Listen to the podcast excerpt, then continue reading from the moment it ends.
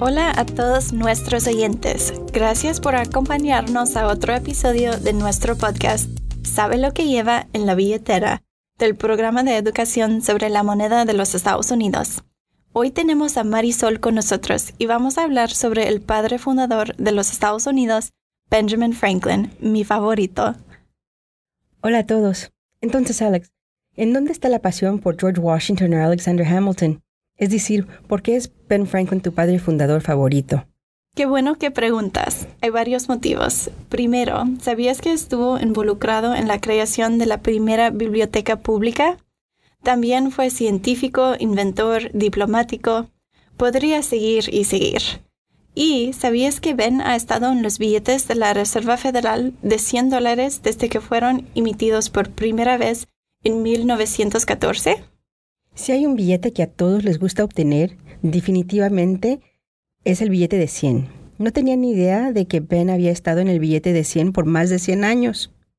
Lo que hace que Ben sea aún más interesante son sus numerosas ideas sobre el papel moneda, comenzando desde que llegó por primera vez a Filadelfia.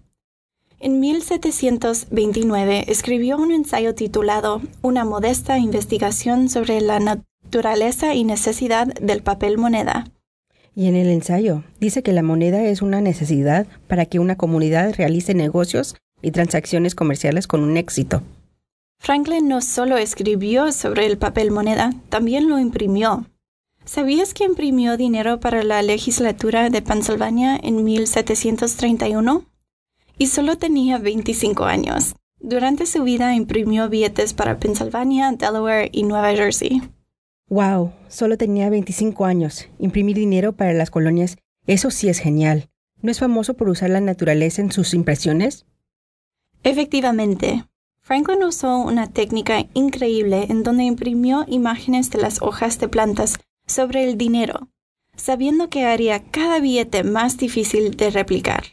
Debido a que las hojas que imprimió tenían un complicado detalle y patrones irregulares, él dificultó las cosas a los falsificadores. Me encanta que usó la naturaleza a su alrededor para proteger sus billetes. Realmente es increíble. Y pensar cómo han evolucionado las cosas. Hoy en día usamos tinta que cambia de color, hilos de seguridad y marcas de agua. Yo creo que Franklin estaría muy impresionado con los métodos que estamos utilizando para prevenir la falsificación moderna.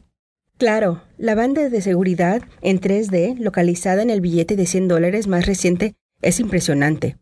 Para los oyentes que no lo han visto, es una banda azul en el frente del billete de 100 dólares que tiene campanas y el número 100. Pero la magia en verdad sucede cuando mueve el billete. Se inclina el billete hacia adelante y hacia atrás la campana el número 100 se mueve de lado a lado y se inclina el billete de al lado a otro, las campanas y el número 100 se mueve hacia arriba y hacia abajo. Es algo realmente fascinante. Pero volviendo al hombre del momento, también me gusta el hecho de que Benjamin Franklin es uno de los únicos no presidentes que aparecen en los billetes de la Reserva Federal. A mí también. Sabes, Alexander Hamilton es el otro estadista que no fue presidente y él es mi padre fundador favorito. Muy bien, oyentes, estoy segura que Alex puede hablar sobre Benjamin Franklin y el billete de 100 dólares todo el día, pero les dejaré a ustedes que sigan investigando. Si les interesa ver la fotografía de Ben en los billetes que fueron emitidos por la Reserva Federal en 1914 o algún otro diseño de billetes de 100 dólares, asegúrese de visitar a uscurrency.gov. Hasta la próxima. Gracias por escuchar otro episodio de sabe lo que lleva en la billetera